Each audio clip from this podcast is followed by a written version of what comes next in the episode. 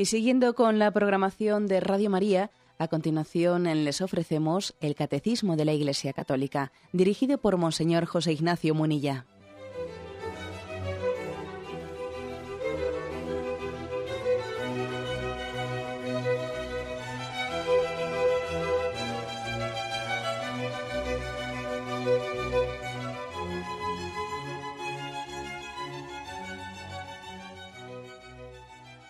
Un cordial saludo a todos los oyentes de Radio María. Un día más, con la gracia del Señor, proseguimos el, catecismo, el comentario del catecismo de nuestra Madre en la Iglesia.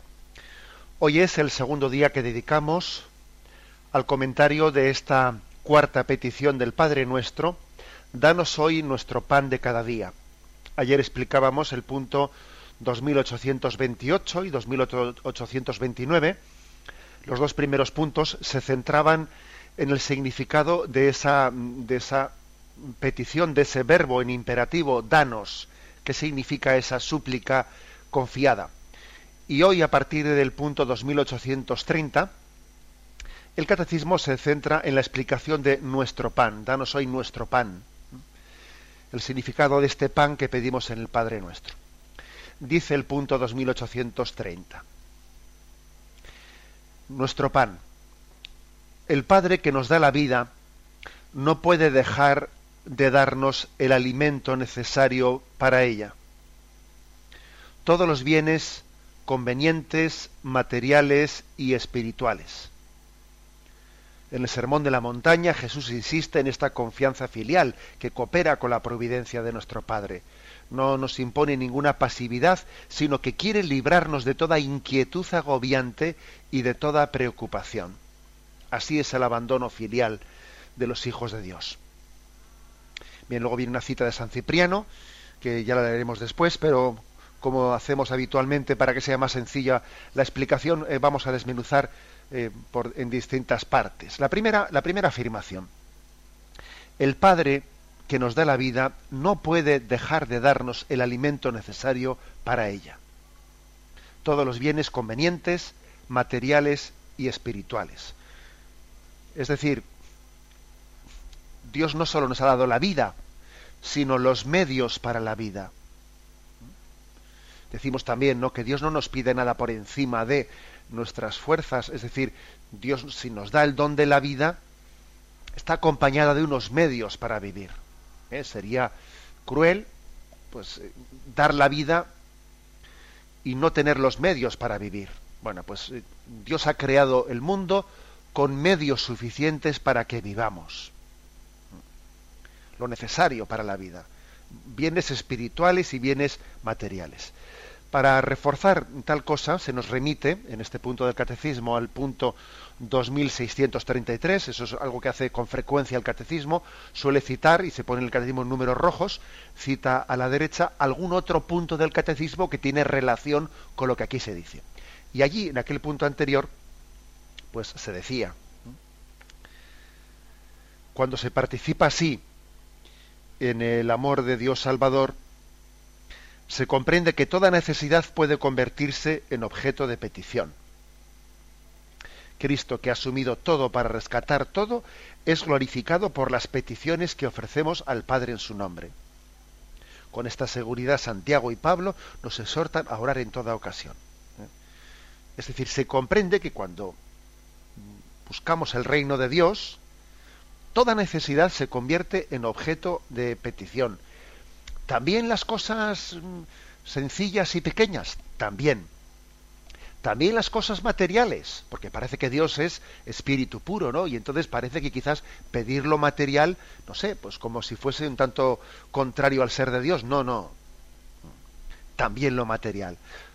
Porque claro, si fijaros, si nuestra petición fuese únicamente de bienes espirituales, eh, bueno, pues sería, no, no, sería una petición real, sería confundir inevitablemente lo espiritual con lo abstracto. O sea, nosotros somos seres no únicamente espirituales, que lo somos, también somos seres biológicos, corporales y materiales, por lo tanto, y entonces eh, no se trata de que somos menos espirituales eh, o menos santos, o estamos menos purificados porque también pidamos bienes materiales, no El hombre es como un espíritu encarnado, ¿no? A veces se le ha definido de esta manera. Luego, no tenemos que tener eh, esa especie de sensación de decir, bueno, el que el que pide cosas materiales es que todavía está en un grado de vida espiritual más imperfecta. No, no cabe decir tal, tal cosa. Es verdad que, con, que uno según avanza la vida espiritual, al final uno va teniendo, va teniendo la, la experiencia de que solo Dios basta y va teniendo la experiencia de que tiene que pedir los bienes sustanciales, que son la fe, la esperanza, la caridad. Sí, eso es cierto. En el avance de la vida espiritual va viendo como una mayor conciencia, mayor conciencia de que hay que ir a lo central, hay que ir a, lo, sustancial, a lo esencial. ¿eh? Eso es verdad. Pero eso no quiere decir que el hecho de que se pidan cosas materiales pues suponga un retroceso en la vida espiritual o es volver a una religiosidad infantil, una religiosidad eh, que pretende eh, pues traer, manipular a Dios eh, para las cosas pequeñas y concretas. No, no, Dios, Dios no se siente manipulado porque pidamos el pan para llevarnos a la boca. Dios no se siente manipulado por eso. Eso no es hacer una imagen de un Dios, de un Dios hecho a nuestra imagen y eh, a nuestra imagen y semejanza. No, no es así. Es él el que nos ha hecho a su imagen y semejanza.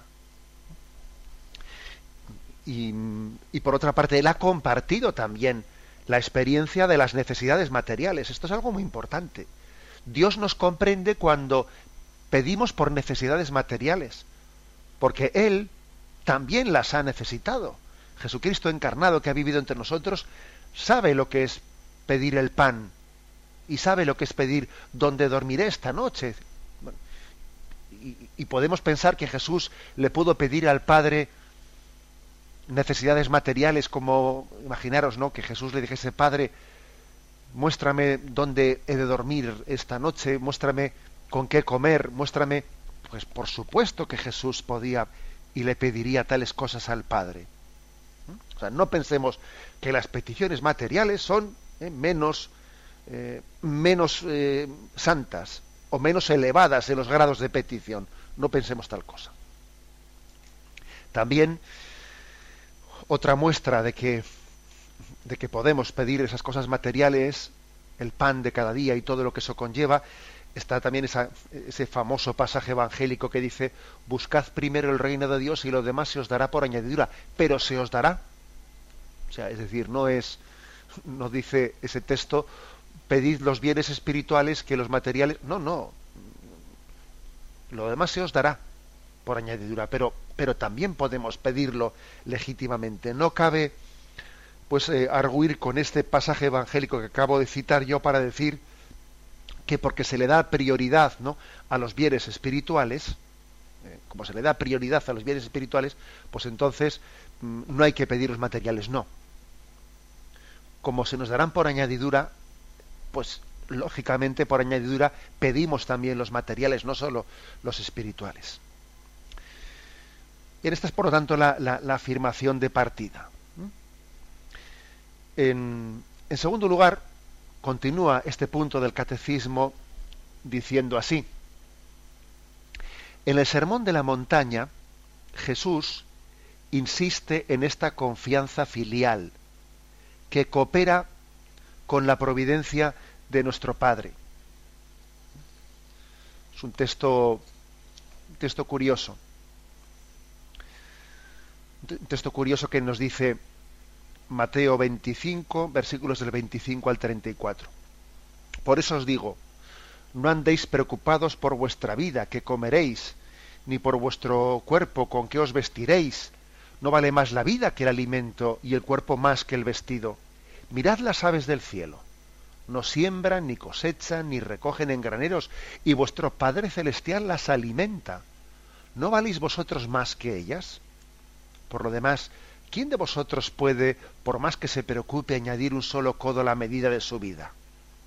Y del vestido, ¿por qué preocuparos? Observad los lirios del campo, como crecen, no se fatigan ni hilan. Pero yo os digo que ni Salomón en toda su gloria se vistió como uno de ellos.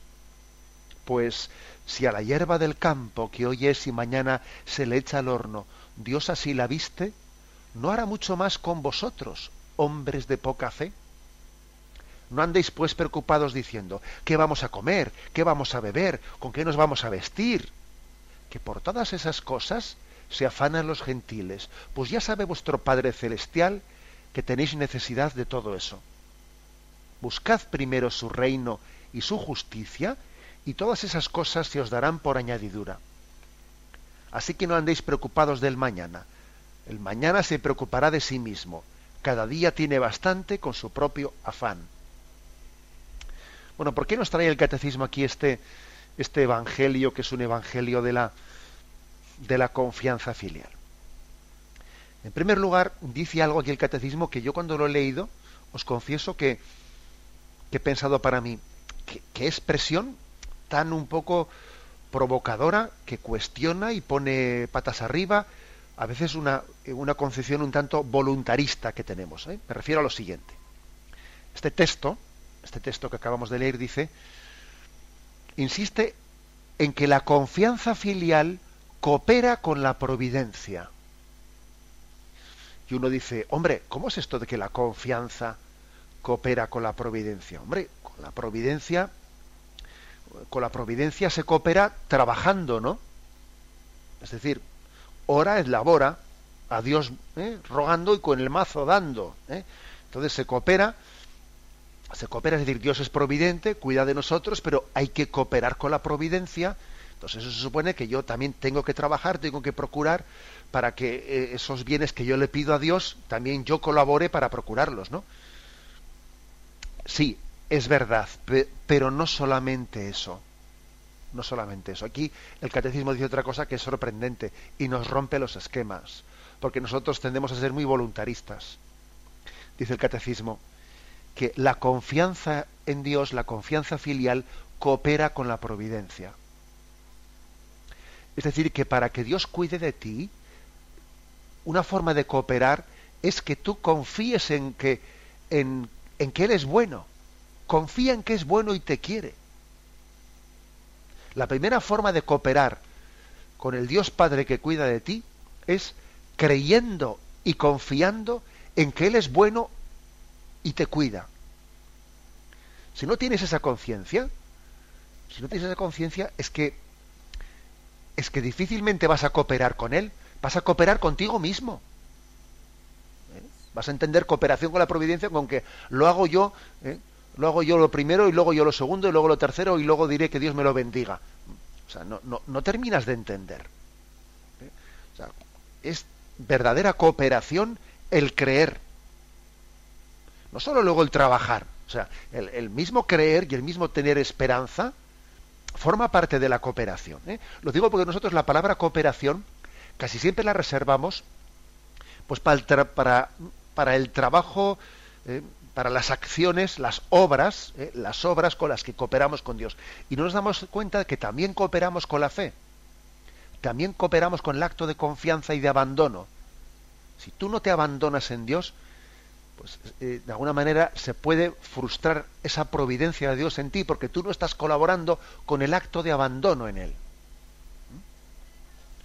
Es decir, que se podría decir, alguien podría preguntar, ¿y por qué Dios ¿Por qué Dios no me cuida? ¿Por qué Dios no, es padre? Se le podía decir, mira, ¿no será porque tú no confías en que Él te cuide? Porque es necesaria tu confianza en su cuidado providente para que tú recibas ese cuidado.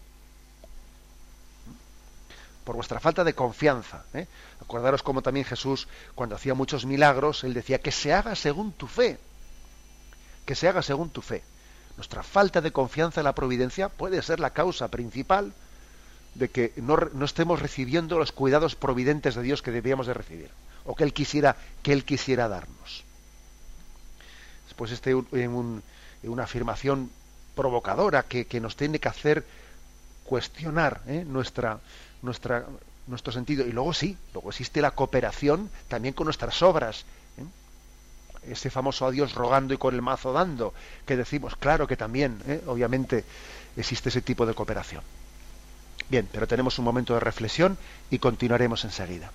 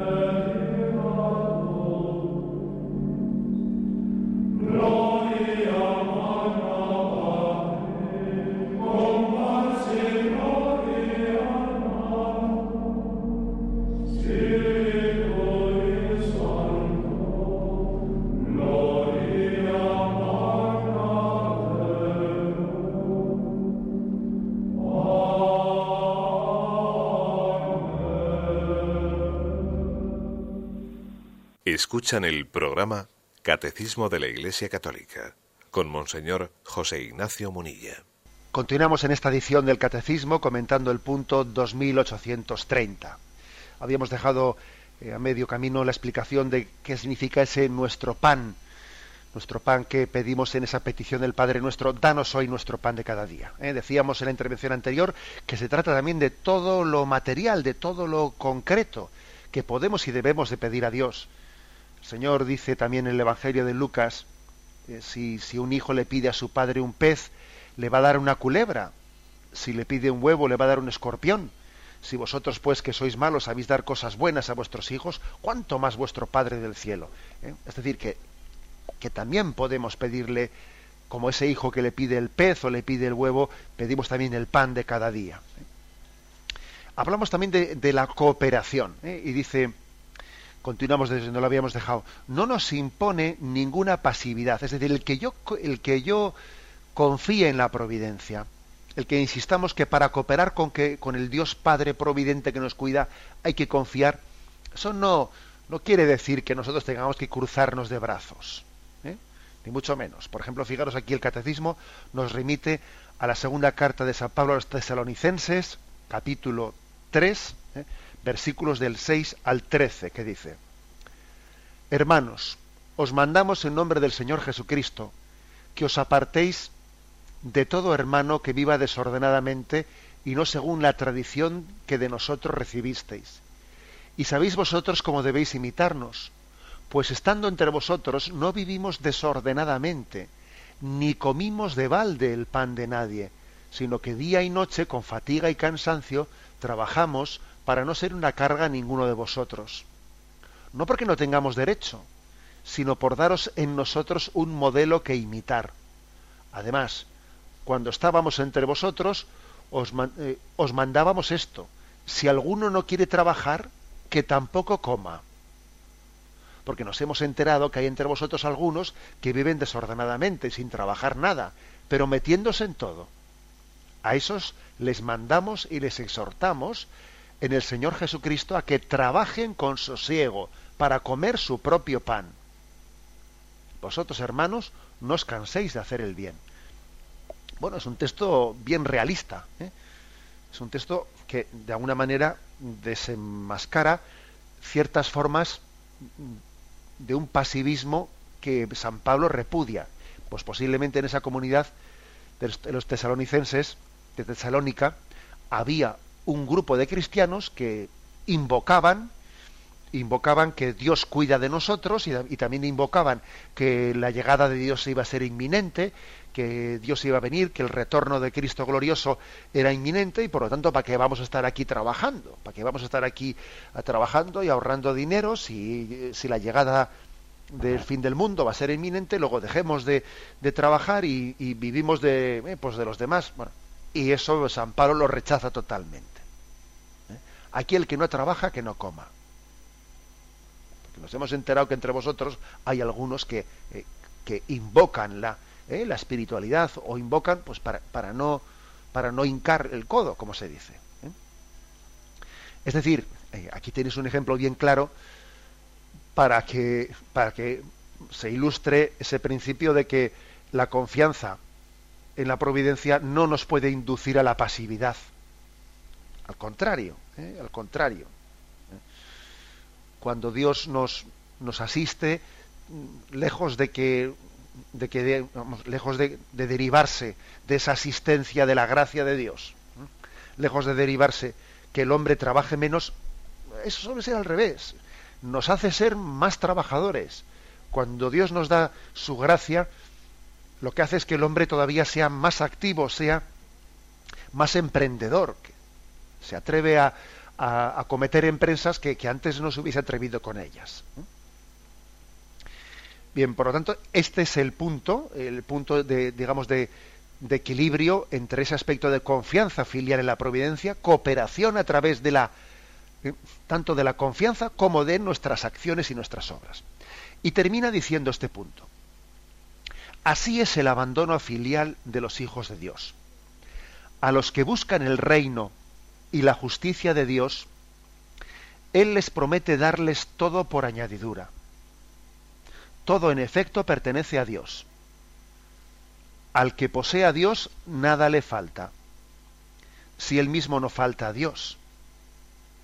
Bueno, un punto, un punto este, o mejor dicho, una cita de San Cipriano, eh, que es un padre de los siglos primeros, que luego el catecismo nos invita a iluminar con una cita, mm, con un punto anterior que cita a Santa Teresa, que Santa Teresa es muy posterior, por supuesto, a, San Cipriano, ¿no? Pero, bueno, aquí el catecismo nos invita a ligar lo que dijo San Cipriano con lo que dice Santa Teresa.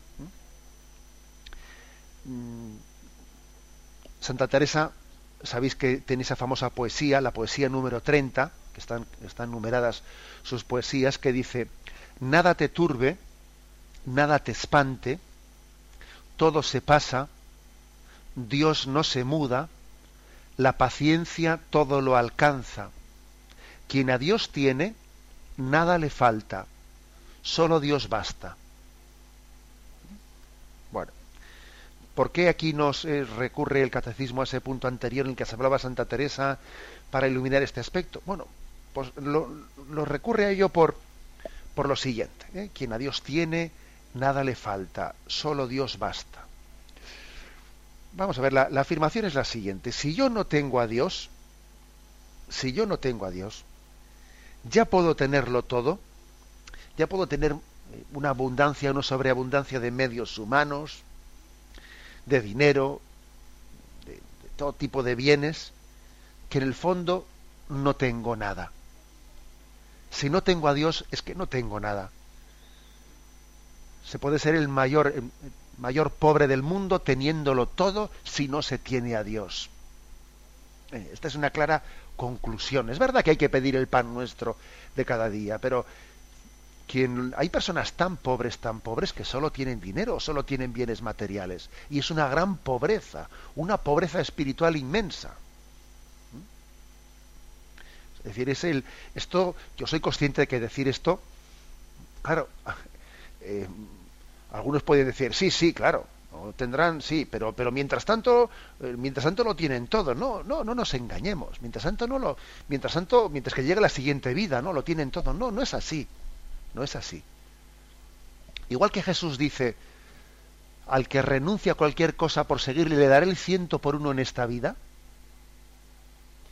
También, digamos que por consecuencia, podíamos desprendernos, por una, un silogismo, podíamos desprender de esa afirmación de Jesús que en realidad el que el que no tiene a Dios, el que no es capaz de renunciar a nada, a nada por él, aun teniéndolo todo, no es que el Señor le dé el ciento por uno, sino que eso que tiene eh, se le esfuma.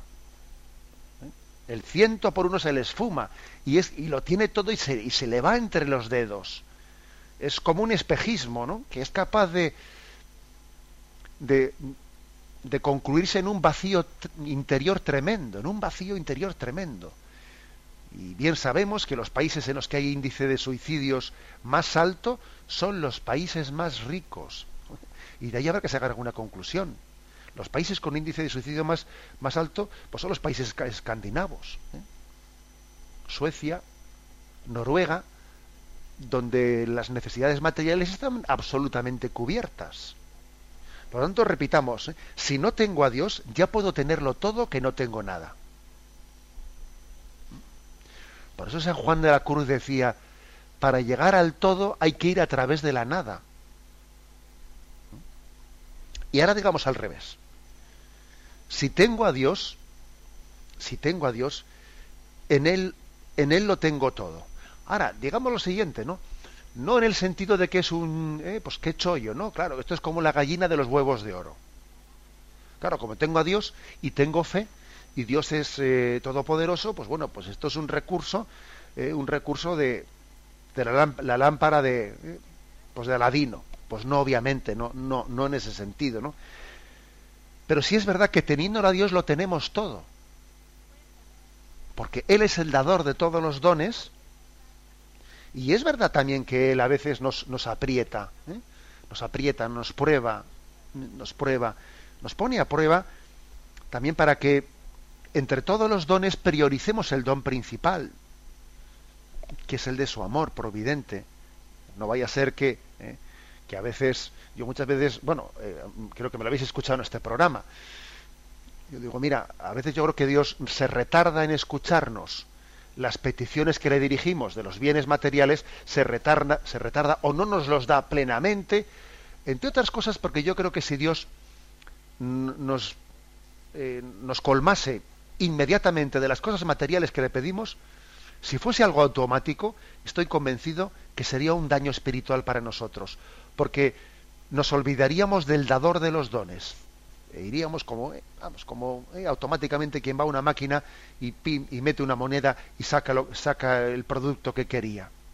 Dios mm, se retarda también pedagógicamente en darnos sus dones para que valoremos lo principal y para que viviendo también en la precariedad, ¿eh? en cierta precariedad, ¿no? y en la austeridad, de esa manera pongamos el corazón en lo sustancial.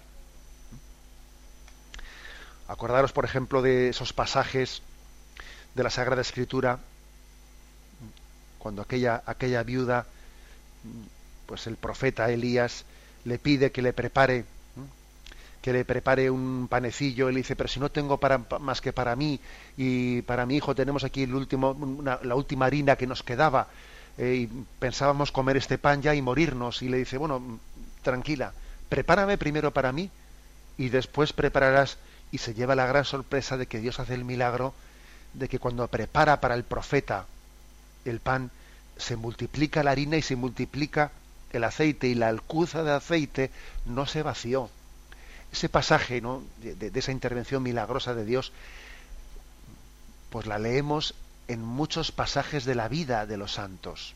Por ejemplo, de San Francisco de Asís, en ese libro de las florecillas, de tantos pasajes de santos, que cuanto más generosos eran desprendiéndose de los bienes, Dios les, les, les colmaba de sus bienes. Y estoy seguro que ahora mismo muchos oyentes, según están oyendo esto que les digo, se estarán viendo reflejados y dirán, pues es verdad que yo he vivido momentos en los que, en los que he tenido, mm, bueno, pues duda de si desprenderme de algo, de que alguien me lo pedía y, y con la mano derecha lo di y después con la izquierda lo recibí. ¿eh? Yo pensaba que me quedaba sin nada y Dios me, me asistió cuando yo veía, ¿no? Veía que, mm, pues, pues, pues que, o, tenía una especie de sensación de vértigo, ¿eh? de vértigo por falta de, de confianza en Dios. El Señor os ha dado muchas pruebas concretas en nuestra vida. Seguro que hay muchos oyentes que esto lo están, eh, esto lo están, lo han comprobado en su vida. No sé si comenté aquí en algún programa una, una anécdota que me contó una religiosa, que a mí me emocionó profundamente. Es, se trata de unas religiosas que ellas tienen, bueno, pues tienen un, un estilo de vida verdaderamente de una radicalidad evangélica, pues que nos cuestiona mucho la vida. No son unas religiosas que suelen ir de dos en dos eh, a algunos pueblos donde tienen una vida profunda de oración y también después trabajan apostólicamente pues visitando a todas las familias, etcétera, y ellas viven de la providencia, pero viven de la providencia de una manera muy muy literal, ¿eh? muy literal, de manera que únicamente comen lo que ese día les han dado para comer. ¿eh? Si, si el pueblo les da para comer, comen y además no en su en su constitución no permiten recibir pues alimentos para que sean almacenados para más tiempo, sino vivir de esa manera en el día a día, ¿eh? el pan nuestro de cada día. ¿eh? Yo pido para hoy y mañana será otro día. Y además ellas no piden, sino que únicamente pueden recibir de quien voluntariamente les ha ofrecido, pero no son, eh, por sus constituciones, ellas no piden, así como hay órdenes mendicantes. ¿no? Bueno, cuento este caso concreto que yo he conocido. Y una, y una joven mm, pues de esta, de esta orden religiosa me contó, me contó la experiencia de que habiendo ido a un primer destino en el que ellas todavía, pues claro, nadie las conocía y, los habitantes del pueblo no sabían todavía que ellas vivían de esta manera de la providencia, pues resulta que llegó el primer día, ellas se suelen alojar en casas pues muy pobres y sencillas del pueblo, y claro, y el primer día y ellas no habían comido, ¿no? Y bueno, pues llega el segundo día y el santo ayuno no llega el segundo día y dice que iban por la calle y entonces pues se acerca un padre con eh, unos padres con, con, un hijo pequeño de de 8 o 9 años, que iba comiendo un bocadillo, y el niño fue corriendo a donde ellas y les ofreció el bocadillo que tenía mordido él para ver si ellas querían comer de su bocadillo. Y entonces, claro, los padres se quedaron pues, eh, sorprendidos de, pero niño, eso no se hace, no, no, se ofrece una, una, una, comida que está mordida, ¿no? Y claro, ellas me decían, bueno, miraban, habían mirado el bocadillo diciendo, madre mía, lo hubiésemos comido, vamos, encantadas, ¿no? Bueno, disculpen a nuestro hijo que no sabíamos, y bueno, son ustedes las religiosas nuevas, etcétera. Bueno, volvieron ellas a casa haciendo bromas del bocadillo que el niño les había intentado ofrecer, ¿no? Entre ellas se reían, que no hubiesen tenido ningún asco de que estaba mordido. Y aquella noche, me contó esta religiosa, aquella noche cuando ya ellas se iban a acostar, sonó la puerta de su casa y fueron a abrir, ya era, ya era, de noche, y resulta que era el padre, el padre de ese niño, ¿eh? de ese niño que les había querido ofrecer el bocadillo mordido, que iba pues con una bandeja llena de alimentos a ofrecérselas a ellas y les dijo, mm, miren ustedes, me van a perdonar, porque no nos había pasado nunca una cosa así, pero el niño, el niño nunca le habíamos visto por irse así, y al llegar a casa ha enganchado un berrinche tremendo, que él quería darles a ustedes de comer, que quería darles de comer, y no para de llorar, y es que, y es que el niño vemos que va a pasar la noche, que está tremendamente excitado, y me ha dicho mi mujer, vete y llévales comida a las religiosas para que el niño se calme. Y claro, cuando este padre supo ¿eh? que estas religiosas pues llevaban ya un buen rato sin unos buenos ¿eh? día y medio sin comer y que ellas vivían de la providencia y que ellas además no piden sino únicamente comen cuando les han ofrecido alimentos verdaderamente sintieron una conmoción interna muy grande muy grande al comprobar que Dios que Dios asiste a aquellos que confían en él bueno ya sé que he puesto un caso muy concreto un caso así como muy espectacular y que no todo el mundo está llamado, llamado a vivir pues un signo evangélico de esa forma y con esa radicalidad. ¿eh? Soy consciente de ello. Pero aunque no todo el mundo estemos llamados a vivir de esa manera externa, ese acto de la confianza, sí todos tenemos que tener eh, ese acto de amor y de esperanza de que Dios es nuestro Padre Providente y podemos decir, el que tiene a Dios lo tiene todo aunque igual aparentemente parezca que no tiene nada. Pero mira, el que tiene a Dios y tiene confianza en Él, lo tiene todo y puede abandonarse en sus, en sus manos providentes. Porque seguro que Dios se va a acordar de Él. Tenemos un momento de reflexión y continuamos enseguida.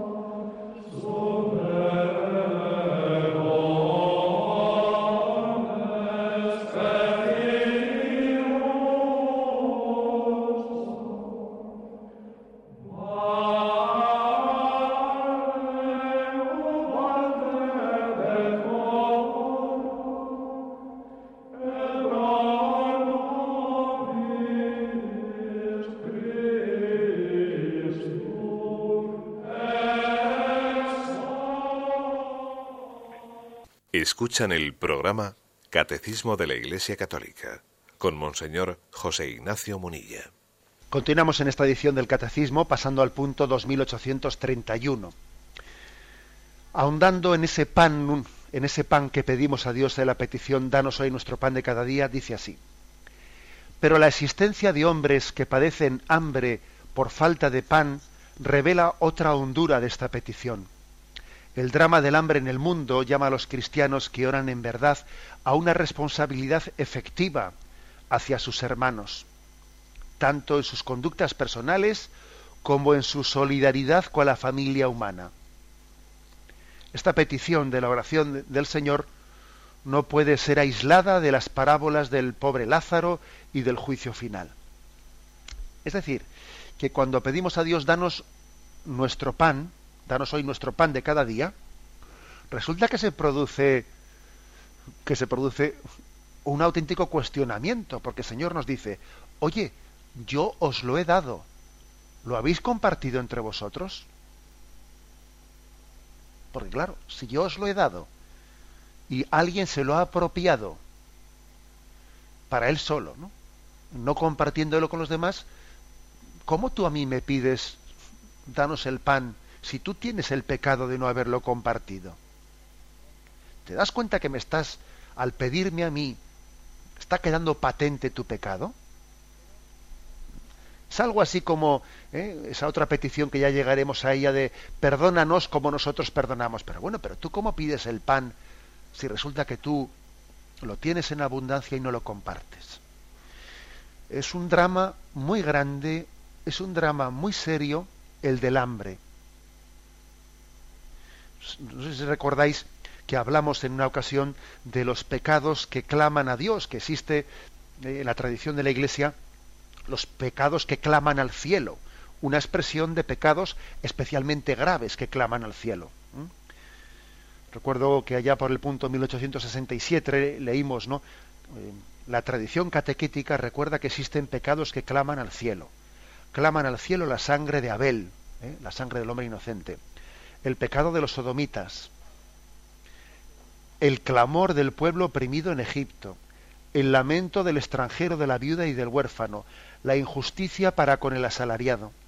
Es decir, que entre esta lista de pecados que claman al cielo, uno de ellos también, aunque aquí no se diga explícitamente porque ¿eh? el tema del hambre, pero habla también obviamente cuando habla de la injusticia para con el asalariado el clamor del pueblo oprimido, el clamor del hambre, de los que tienen hambre. Clama al cielo. Es decir, Dios es especialmente ofendido por el hecho de que existan esas, eh, esas personas que pasan hambre cuando Él, en su providencia, ha creado un mundo que tiene suficientes bienes para todos. Eso toca el corazón a Dios, ¿no? La palabra clamar al cielo es decir, no va a quedar sin respuesta por parte de Dios. Dios restablecerá justicia, dirá la última palabra.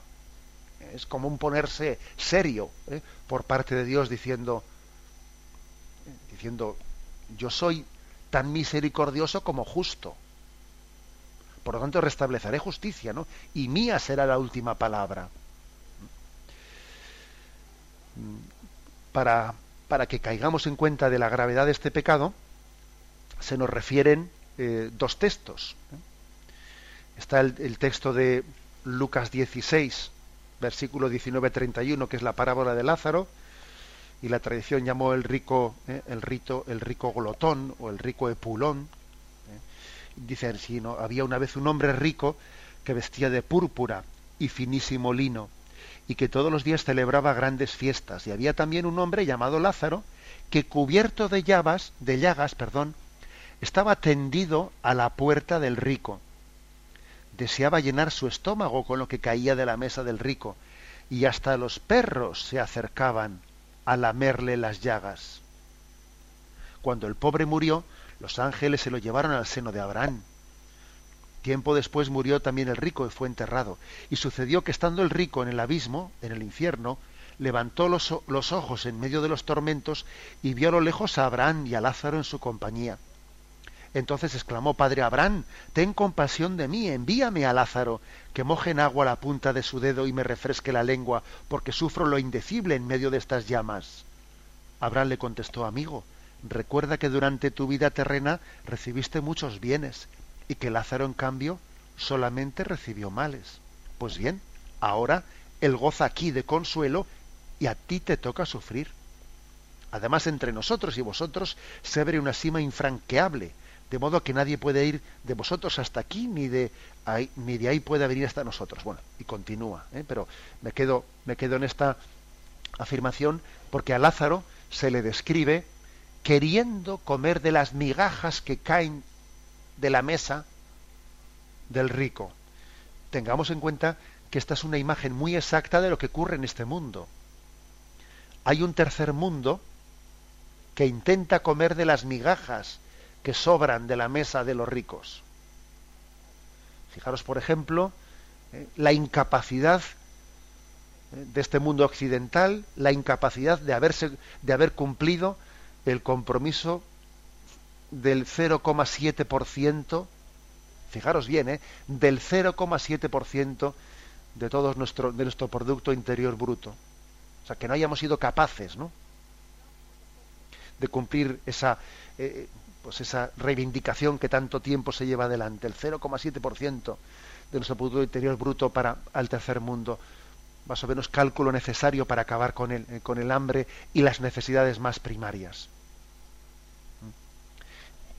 Y fijaros cómo, cómo, nos ponemos, ¿no? Cómo nos ponemos y cómo hacemos huelgas cuando tenemos cualquier cuestión, eh, cuando nos tocan nuestro sueldo o como cuando no nos suben el salario lo que nosotros entendemos que debía de subirse y entonces los sindicatos hacen huelga y, bueno y reivindican etcétera no y, y, quién reivindica y quién va a la huelga quién va a la huelga os imagináis un sindicato que dijese vamos a la huelga hasta que no se dé el 0,7% a los a los necesitados, comenzando porque nosotros nos quiten el 0,7% de nuestro sueldo. ¿Os imagináis que alguien haga eso? ¿Hasta qué punto peleamos por lo nuestro y no peleamos por los necesitados? Y eso clama al cielo, clama al cielo. Sí, sí, todo el mundo en teoría está de acuerdo, porque claro, es, verdad que este es uno de los temas que socialmente, eh, pues socialmente nadie se va a enfrentar eh, a esa reivindicación en teoría, ya en teoría, pero luego en la práctica no lo hacemos. Pero no solo los de arriba, sino tampoco nosotros. No se conoce ninguna huelga. No se conoce que nadie haya arriesgado su, su sueldo de hoy y de mañana por esa reivindicación en favor del tercer mundo. Hay un tercer mundo, pues, que quiere comer de las migajas que sobran de la mesa de sus amos. Y, nosotros formamos parte de ese pecado. ¿eh? Entonces creo que tenemos que ser muy sensibles a esto y cada vez que rezamos el Padre nuestro nos estamos comprometiendo con esta petición. Nos estamos comprometiendo con ella. Nuestra austeridad de vida es cuestionada cada vez que rezamos esta, esta oración. ¿Qué entiendo yo por superfluo? ¿Qué, ¿Qué entiendo yo por necesario? Es un verdadero examen, eh, un cuestionamiento de, nuestra, de nuestro estatus y forma de vida, eh, el rezo intenso del Padre Nuestro en concreto en esta petición. Bien, el segundo texto evangélico que se nos ofrece para la reflexión es el del juicio final, de Mateo, Mateo 25. Porque tuve hambre y no me disteis de comer. Tuve sed y no me disteis de beber bueno, pero ¿cuándo, Señor? Si nosotros, nosotros a Jesucristo sí le hubiésemos dado, sí hubiese estado yo dispuesto. A mí si me, anuncian que viene a Jesucristo a mi casa, hombre, hubiese puesto la mejor vajilla, hubiese engalanado la casa, ¿eh? hasta le hubiese dado una mano de pintura antes de que entrase, ¿no? Y, y, él nos dice, no, no, mira, cada vez que no lo hicisteis con uno de esos, tampoco conmigo lo hicisteis. ¿Eh? Es tremenda la palabra de Jesús. Es tremenda hasta qué punto nos llega a, cuestionar. Y al revés. ¿eh? Venid aquí benditos de mi Padre, porque tuve hambre y me disteis de comer, tuve sed y me disteis de beber. Es decir, tan serio es este tema, hasta tal punto clama al cielo el hambre, el hambre de tantas personas que pueden llegar a morir de hambre, que están llegando a morir de hambre, que incluso en el transcurso de este programa que yo hablo con vosotros, varias personas han muerto de hambre. Bueno, pues que la vida eterna, la vida eterna eh, eh, de, nosotros, ¿no? corre el riesgo, corre el riesgo de que nosotros escuchemos, id malditos al fuego eterno, porque tuve hambre y no me disteis de comer. Es decir, nuestra vida eterna está supeditada a que nos tomemos en serio esta petición del Padre nuestro, a que nos la tomemos en serio. y está supeditada a que caigamos en cuenta que nosotros tenemos más de el rico pulón ¿eh? de lo que, lo que suponemos. ¿eh? Es decir, no, el que esté libre de pecado que tire la primera piedra, pero a nosotros mayoritariamente, habrá casos distintos entre los oyentes que me están ahora mismo sintonizando, habrá casos distintos, pero mayoritariamente los oyentes de este programa están entre los habitantes de la Tierra, mm, bueno, pues que tienen más medios económicos y más medios materiales. Es decir, somos los privilegiados del reparto de los bienes en el mundo, en el planeta. Nos ha tocado a nosotros formar parte pues de un 15 o un 20% de privilegiados. Y eso es una gran responsabilidad. Bien, como veis, pues la, oración es un compromiso. ¿eh? Pedirle a Dios, danos el pan de cada día, es un gran compromiso, porque Él, Él nos lo da. Pero claro, luego también nos pregunta de cómo lo utilizamos y cómo lo repartimos. ¿eh? Cuando un padre da, da algo a sus hermanos, dice, toma, repártelo entre tus hermanos. Eso es muy, muy típico de un padre, ¿no? Una madre. Toma esto, repártelo entre tus, entre tus hermanos. Entonces, claro, que sería un pecado, ¿no? Bien grave que ese hijo sale de la cocina y entonces a espaldas de su madre coge y se lo mete en el bolsillo. Algo así ocurre entre nosotros. Toma, hijo, reparte entre, entre tus hermanos. Y también nuestras madres nos han dicho, preocúpate de tu hermano pequeño, del más débil, preocúpate de él. Que el Señor y la, Virgen, nuestra Madre, no, nos, nos, concedan crecer, crecer en conciencia de todo lo que supone esta oración del Padre nuestro. Vamos a dar paso a la intervención de los oyentes. Podéis llamar para formular vuestras preguntas al teléfono 917 107 700. 917 107 700.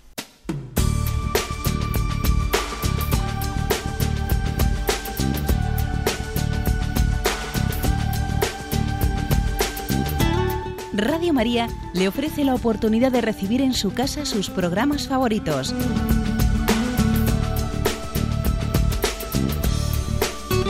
Ahora lo puede hacer a través de nuestra página web www.radiomaria.es o bien llamándonos al 902 500 518. 902 500 518. Pídanos el programa que más le interesa en cualquiera de sus emisiones, especificando el día y la hora que lo ha escuchado. Solo nos tiene que decir si lo quiere en CD de audio o CD o DVD en MP3. Haga su solicitud en el 902 500 518 y en www.radiomaria.es. Radio María, más cerca de usted.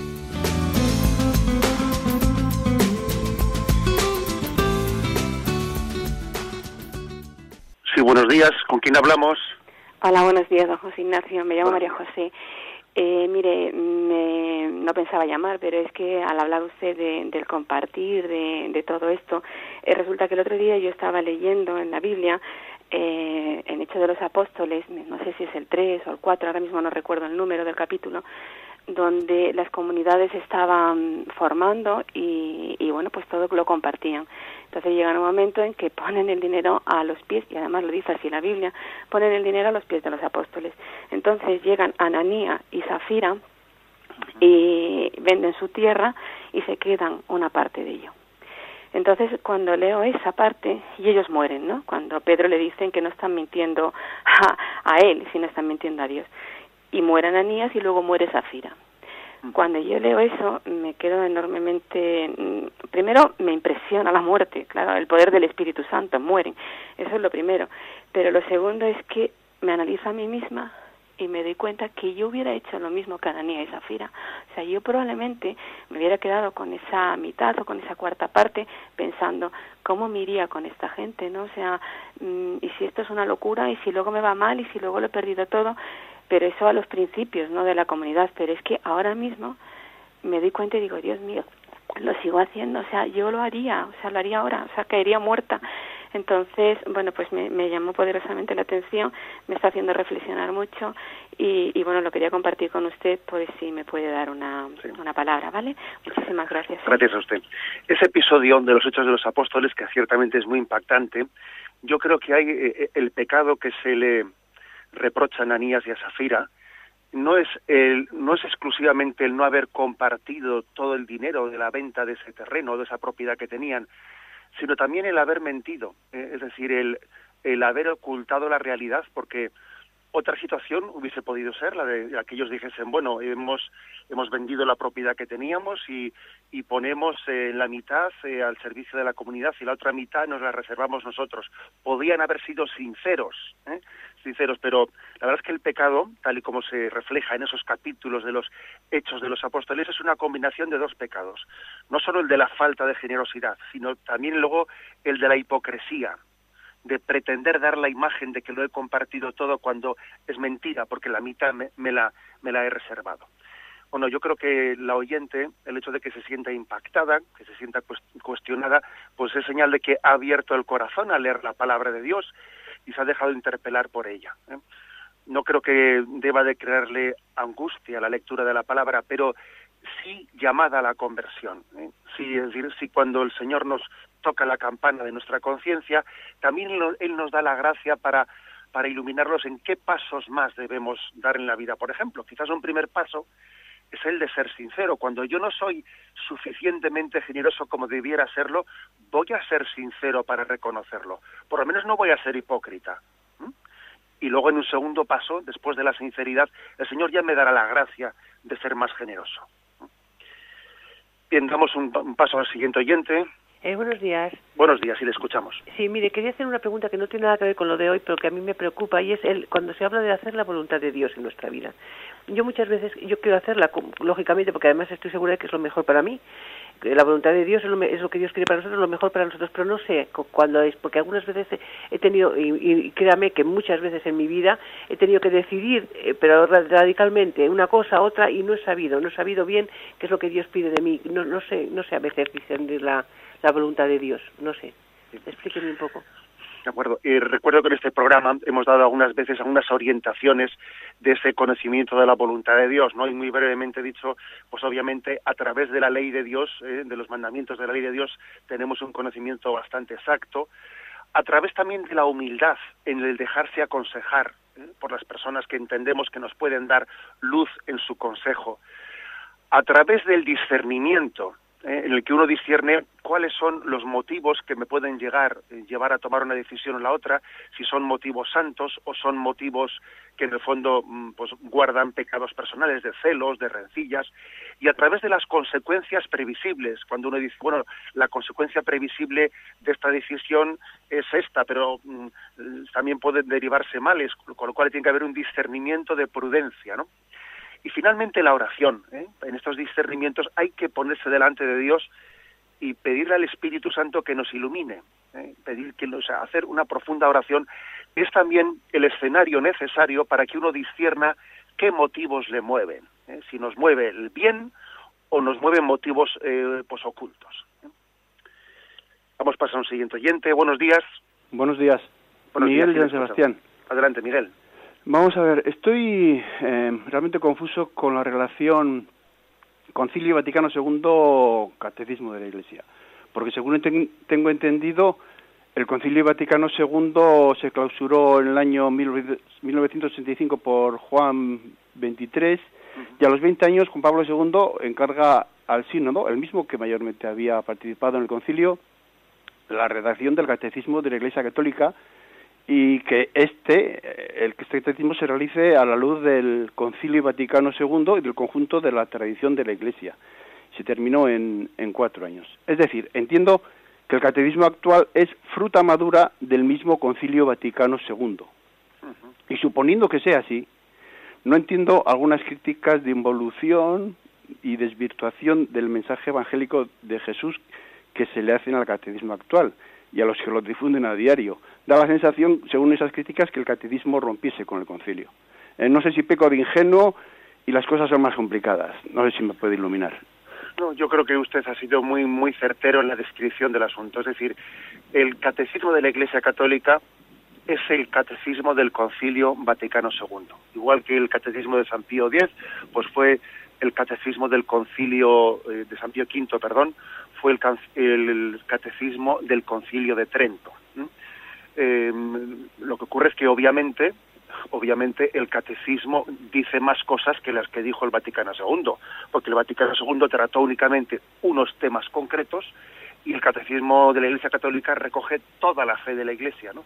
La recogida en el Vaticano II y también toda la tradición anterior y posterior al Concilio Vaticano II. Yo creo que cuando se, hacen afirmaciones de ese estilo, que el catecismo no mantiene el espíritu del Vaticano II, hay dos cosas. Primero, ignorancia, ignorancia porque este catecismo tiene más de mil citas, repito, más de mil citas del Vaticano II, o sea que es, es el documento más citado después de la Sagrada Escritura del Vaticano II. Y además también de ignorancia, creo que también hay, debería de examinarse quien está en esa tesitura de criticar el catecismo, si posiblemente él no tiene una comprensión del Vaticano II en una clave rupturista, como si el Vaticano II hubiese roto con la tradición anterior de la Iglesia, ¿no? Eh, pues él, tuve recientemente ocasión, con motivo de la homilía de la, de la Inmaculada, de hablar de este tema, y allí yo recordé que nuestro Papa Benedicto XVI había distinguido entre dos tipos de hermenéuticas o claves interpretativas para comprender el Vaticano II. Una incorrecta, incorrecta que es pensar que el Vaticano II ha sido una ruptura con la tradición anterior, que eso no puede ser, como va a romper ¿no? un concilio con la tradición de la Iglesia, y la hermenéutica correcta, eh, la clave interpretativa correcta es la hermenéutica de reforma, de reforma en continuidad. ¿eh? El Vaticano II lo que hace es, eh, bueno, pues en la continuidad de la tradición de la Iglesia, tener la divida reforma y la explicación pedagógica de la fe, que está luego, pues con, mucho, con mucha exactitud recogida en este catecismo de la Iglesia Católica, que es el catecismo de la Iglesia del Concilio Vaticano II tenemos el tiempo cumplido.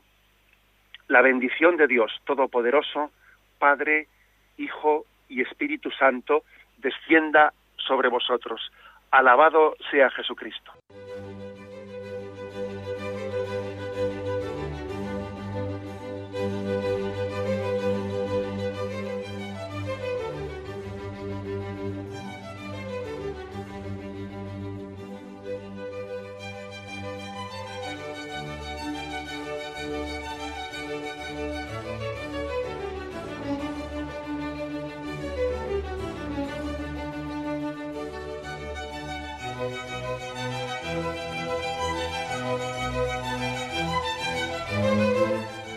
Han podido escuchar en Radio María el Catecismo de la Iglesia Católica, dirigido por Monseñor José Ignacio Munilla.